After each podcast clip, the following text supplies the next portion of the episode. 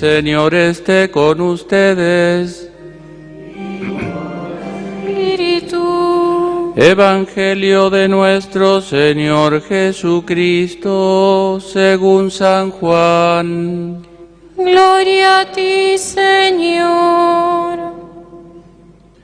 Jesús dijo a los judíos, Yo soy el pan vivo bajado del cielo. El que coma de este pan vivirá eternamente, y el pan que yo daré es mi carne para la vida del mundo. Los judíos discutían entre sí diciendo, ¿cómo este hombre puede darnos a comer su carne? Jesús le respondió, les aseguro que si no comen la carne del Hijo del Hombre y no beben su sangre, no tendrán vida en ustedes. El que come mi carne y bebe mi sangre tiene vida eterna y yo lo resucitaré en el último día. Porque mi carne es la verdadera comida y mi sangre la verdadera bebida. El que come mi carne y bebe mi sangre permanece en mí y yo en él. Así como yo, que he sido enviado por el Padre que tiene vida, vivo por el Padre, de la misma manera el que me come vivirá por mí. Este es el pan bajado del cielo, no como el que comieron sus padres y murieron. El que coma de este pan vivirá eternamente. Palabra del Señor. Gloria a ti, Señor Jesús.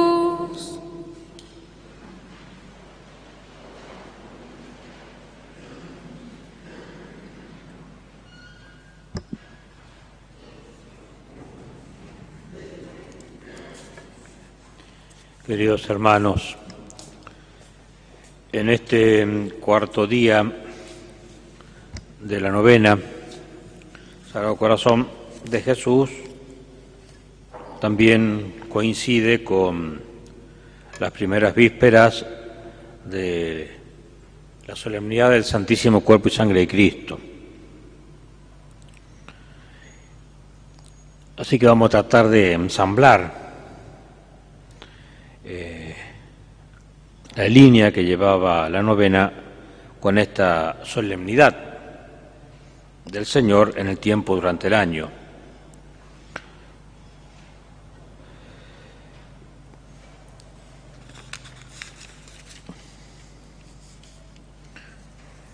San Mateo, en el capítulo 13, coloca varias parábolas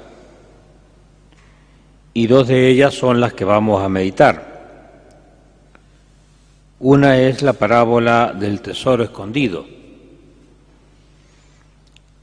Dice así Jesús, el reino de los cielos se parece a un tesoro escondido en un campo, un hombre lo encuentra, lo vuelve a esconder y lleno de alegría vende todo lo que tiene y compra el campo. Y a continuación expone la parábola de la perla preciosa.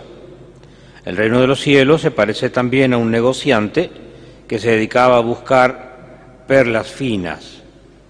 Y al encontrar una de gran valor, fue a vender todo lo que tenía y la compró. Serían los dos textos de, del Evangelio de este cuarto día de la novena. Jesús enseña eh, estas parábolas del reino y con ello quiere enseñarnos qué, qué, es esto del reino de los cielos y va a usar un método, las parábolas, siete parábolas, y por medio de ellas va tomando de la vida cotidiana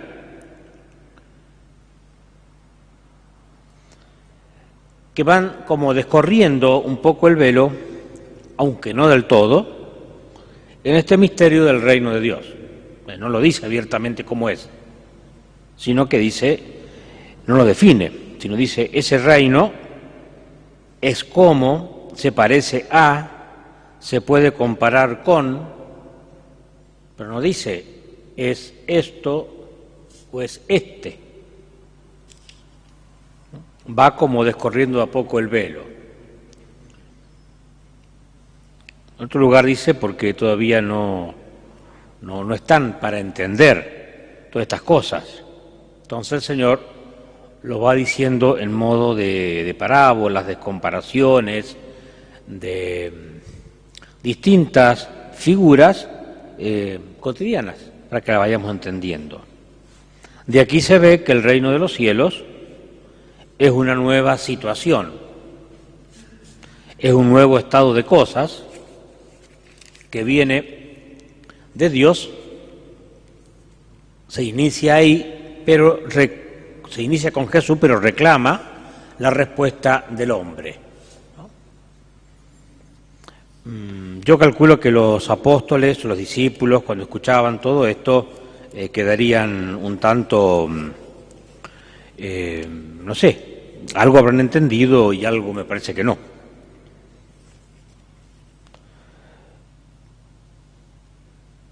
El que encuentra el reino de los cielos, encuentra a Jesús y debe dejarlo todo para entrar en Él y para estar con Él. Me parece que podría ser una conclusión. Veamos un poco. En Mateo, ya más adelante, estábamos en el capítulo 13, en el capítulo 19 aparece eh, el encuentro de Jesús con el joven rico y le quiere y le dice Jesús si quiere ser perfecto, vete y vende lo que tiene, dale a los pobres y luego sígueme y tendrás un tesoro en el, cielo. Pero el joven se fue triste porque poseía muchos bienes. Muchos bienes. Eh, y uno se imagina en estos casos, en esa época, no sé, que tendría muchos animalitos, muchas vaquitas, eh, terreno, etcétera, etcétera, ¿no? Y un día a un fraile le, Le preguntaron si era pobre. Claro, yo le había hecho el voto de pobreza. Y se puso a pensar, claro, sí, soy pobre, no tengo nada. Y después recapacitó a este fraile, no, no voy a dar el nombre, dice, no, si yo no soy tan pobre, soy rico. Tengo otra riqueza. Es decir, esas riquezas no son siempre eh, la moneda o el billete hay otras cosas que, en las cuales yo soy rico. A veces puede ser en tiempo, en sabiduría, ¿no es cierto? En querer ser visto, en escribir muchos libros, en hacerme popular. El joven se fue triste, poseía muchos bienes. Otro de los comentarios dice que el tesoro escondido es la fe y la gracia, que también coincide esto último con, con Jesús, y que, y que viene esto del Evangelio, dice el Papa Benedicto XII. Por ejemplo, cita este Papa en, la encíclica Espíritu Paraclitus, dice, pone el ejemplo de San Agustín y San Jerónimo, que dice, habiendo alegremente encontrado el tesoro escondido, el tesoro de la palabra de Dios, se despidieron de los placeres del mundo.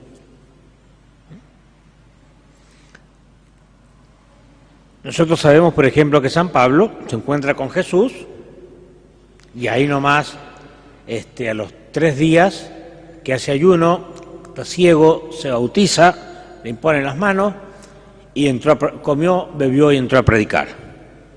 San Pedro estuvo tres años con Jesús y lo niega. San Agustín probó por todas las sectas del momento y nunca encontró una respuesta. Cuando encuentra una respuesta en San Ambrosio, obispo de Milán, eh, extiende el catecumenado, o sea, la catequesis de preparación los últimos nueve años, porque dice, ser cristiano es cosa seria y yo no estoy preparado. porque allí donde está tu tesoro está tu corazón. Una vez que nuestro corazón está en Cristo, el mundo ya no, ya no nos puede seducir, dice San Pablo. El tema es que realmente nuestro corazón esté en Cristo. Eh, quizás por ahí pueden ser cosas nuevas o cosas difíciles de, de entender o de vivirlas, pero al menos quedémonos con la inquietud de lo que estamos escuchando. En el caso de la perla fina, es el llamado al reino de los cielos para indicar que quienes lo descubren en el Evangelio lo prefieren a cuanto pueda ofrecer el mundo. Jesús dio todo lo que tenía por la iglesia. En la cruz dice, dando un fuerte grito, expiró y nos dio el Espíritu a nosotros y al Padre. No se quedó ni con eso. Entonces, eh, por la Iglesia y por cada uno de nosotros, que para Él era una perla de gran valor. Si no tiene sentido morir por algo que no tenga eh, un gran valor. ¿Mm? También la perla es la Iglesia. Bien, en la, parábola, en la parábola del tesoro escondido, en un comienzo, este hombre, del cual no está identificado, la parábola, lo encuentra al tesoro. Entonces la pregunta es, ¿él estaba buscando un tesoro? Quizá estaba labrando la tierra y se encontró con algo, golpeó ahí y lo encontró, circunstancialmente quizá buscaba otra cosa, o quizás sí, lo estaba buscando. Pero es curioso que este hombre lo encuentre y no se lo lleva, ¿no? lo esconde nuevamente, porque otro puede venir y se lo lleva. Se va a su casa, vende todo lo que tiene, queda pobre y compra el campo con el tesoro. Eh, fíjense, esa es una cuestión curiosa.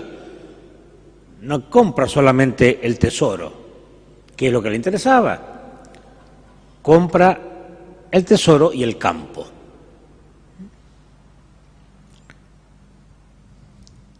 Pero antes de, las parábolas de San Mateo la escriba, dice Mateo que una gran multitud se reunió junto a Jesús, de modo Jesús estaba ahí sentado en la orilla del mar, y se tuvo que sentar en una barca porque era tanta la gente que iba.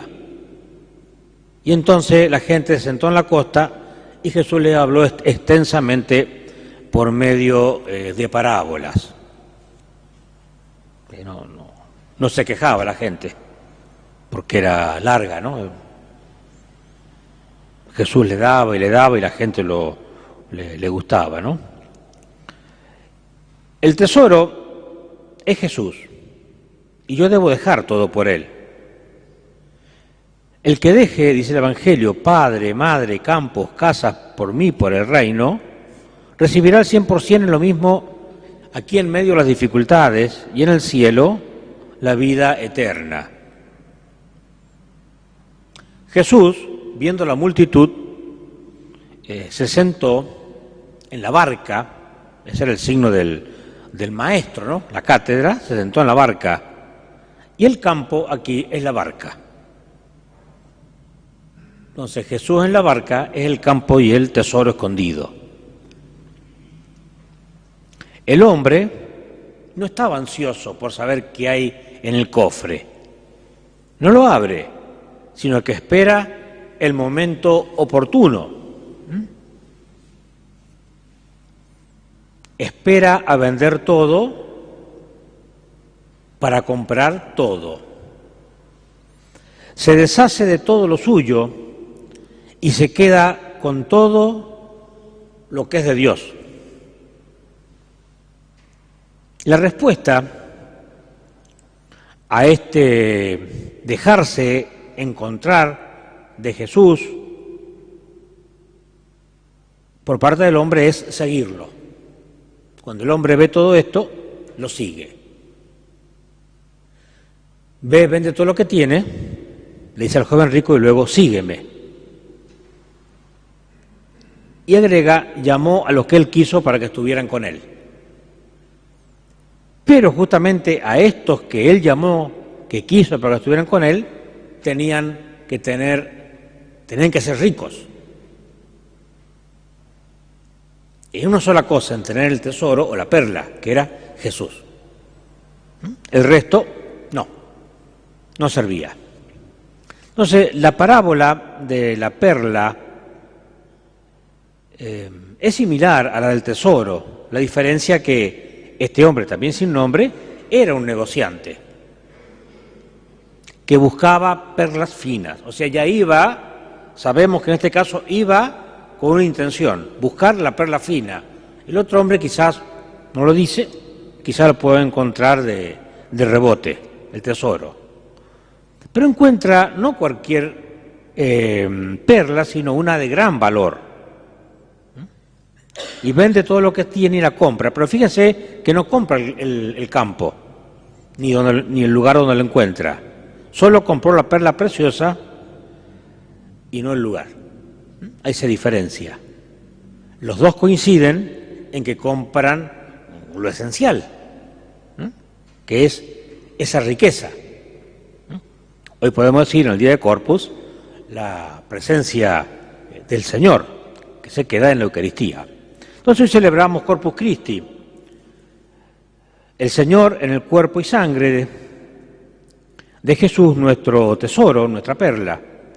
Está escondido en el pan y en el vino, pero desde su Pascua está listo para que lo busquemos, para que lo encontremos y para que lo llevemos en nosotros mismos. Esta fiesta, entonces, donde nosotros hemos eh, paseado hace un rato por la plaza al cuerpo de Cristo, es una fiesta eh, que ha sido instituida por el Papa Urbano IV en el año 1264 para dar a la Eucaristía un solemne culto público que no se le pudo dar el día de la institución, que fue el jueves santo solemne culto público de adoración, de amor y de gratitud, que va expresando eh, la Eucaristía, la caridad y la unidad. O sea, no es solamente estar contentos por el tesoro. El tesoro es lo que nos reúne. Y nos tiene que unir. Eso decía el obispo que me ordenó. Si Jesús viniera, seguramente nos encuentra reunidos, no sé si unidos. Entonces, si hablamos de Eucaristía, tenemos que tener en cuenta eh, estas dos cosas, el amor y la unidad. ¿Mm? En la procesión del jueves santo fue una procesión interna dentro del templo, la de hoy fue externa. Ya San Pablo, o mejor dicho, sí, eh, San Pablo escribe el primer relato de la Eucaristía. Yo recibí del Señor y le he transmitido que en la última cena Jesús tomó pan y dijo, esto es mi cuerpo, tomó sangre y dijo, esta es mi sangre, hagan esto en memoria mía. Y lo seguimos siendo hasta el día de hoy. Este es el texto más antiguo de la Eucaristía. Pero ya en el Antiguo Testamento, Melquisedec había ofrecido a Abraham, que venía de derrotar a los cinco reyes, había ofrecido pan y vino. Y en la época de Moisés, eh, el Señor había, había mandado el maná, que era el signo de lo que iba a ser la Eucaristía. Maná que, por cierto, este, como tal, no es el nombre de ese pan sino que significa, ¿qué es esto? Traducido es maná. Pero la pregunta era, los israelitas se preguntaban, ¿qué es esto? ¿Mm? Y al principio anduvo bien hasta que se hartaron del maná. ¿Mm? Entonces, para no caer en esa tentación de que yo me, me también de mi otro maná, tengo que pensar en cuál es el fin de la Eucaristía. Y lo dice Jesús. Jesús tomó pan y dijo, tomen y coman todos de él, tomó el cáliz y dijo, tomen y beban todos de él. En segundo lugar, lo dice San Justino, para aquellos que fueron a la misa y no, que no fueron a la misa porque estaban enfermos, van los diáconos y le llevan la comunión. También la procesión de hoy de Corpus Christi, también la adoración que hacemos al Santísimo de una forma perpetua. Pero el primero es esto, es comida y bebida. Entonces, tenemos que tener cuidado cómo celebramos la misa y las opiniones que tenemos sobre la misa. Recordemos que la misa la instituye Jesús.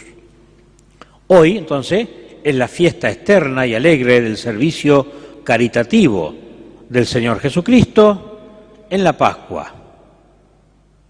Uno comulga a Jesús. Sin embargo, San Agustín dice que cuando comulgamos es Jesús el que me asume. Los santos tenían una forma muy delicada de, expresar estas, estas situaciones. Y también cuando nosotros comulguemos tiene que haber un efecto interior, como dije recién, de, de la unidad. Y ustedes dirán, bueno, pero ante ciertas situaciones, ¿cómo hacemos lo de la unidad? No lo sé. Pidámoselo a Él, que ya que hemos comulgado, que nos mueva el corazón para el diálogo, para estudiar, etcétera, etcétera, este, para analizar, para discernir los signos de los Y nosotros entonces debemos desear eh, y ser propulsores de la unidad. Santo Tomás de Aquino, cuando habla de la Eucaristía, eh, para hablar de, así de, una buena formación eucarística, dice, la Eucaristía borra mis pecados, aumenta mis virtudes, alimenta mi alma, la aprovechan los vivos y los muertos, consuela a los tristes por la ausencia de Jesús. Entonces no es vengo y comulgo, que puede ser una rutina, sino hace algo esa comunión en mí. Borra mis pecados, aumenta mis virtudes, alimenta mi alma, la aprovechan los vivos y los difuntos, consuela a los tristes por la ausencia de Jesús. Y termino con algo de San Francisco de Sales, donde él dice, estamos enfermos, por consiguiente, cuando uno está enfermo, se tiene que comunicar a menudo eh, con el médico. Bueno, este médico es Jesús. Entonces, vayamos a Él. Y recordemos que también la Eucaristía, sacando el caso del pecado mortal, es también un remedio, porque estoy enfermo. ¿Mm? Y un día le preguntaron en las montañas suizas, los niñitos catecismo, dice San Francisco, ¿por qué las, cabritas son blancas? Dice, porque comen mucha nieve. Pero lo que él quería decir era que a fuerza de comer al que es bueno, también nosotros vamos a ser buenos. Del niño al abuelo. ¿Mm? Comamos al que es bueno y vamos a ser buenos. Y la segunda pregunta que le hacen al santo es, ¿cuánto tiempo dura la comunión una vez que yo comulgo? Dice, 15 minutos. Y él dice, todo el tiempo que usted quiera. Todo el tiempo que usted quiera eh, portarse bien y un obispo argentino decía, de domingo a domingo, me preparo toda la semana para comulgar y doy gracias todas las semanas porque comulgué. Es así. Eh, también el Concilio Vaticano II nos habla de, la Eucaristía, ahí está Jesús, y culmino con una frase del Papa eh, eh, fallecido Benedicto XVI acerca de este día, de lo que hacemos este día. Fíjense que está buenísimo, ¿no? Dice, el día de Corpus Christi nos juntamos, caminamos y adoramos. ¿Mm? Tres verbos, ¿no? Nos juntamos, caminamos y adoramos. Eso es lo que hemos hecho recién, en, esta manifestación pública eh, de Jesús presente por, nuestras calles o veredas. El Señor nos bendice Y por esto todos nosotros eh, nos alegramos. Que así sea.